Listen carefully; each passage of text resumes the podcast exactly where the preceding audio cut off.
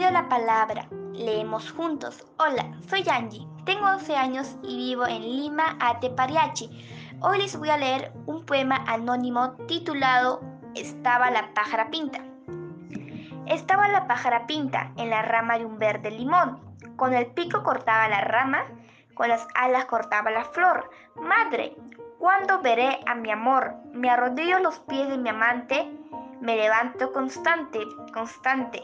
Dame una mano, dame la otra, dame un besito junto a la boca. Daré la media vuelta, daré la vuelta entera, haciendo un pasito atrás, haciendo la reverencia. Pero no, pero no, pero no, porque me da vergüenza. Pero sí, pero sí, pero sí, porque te quiero a ti. Gracias.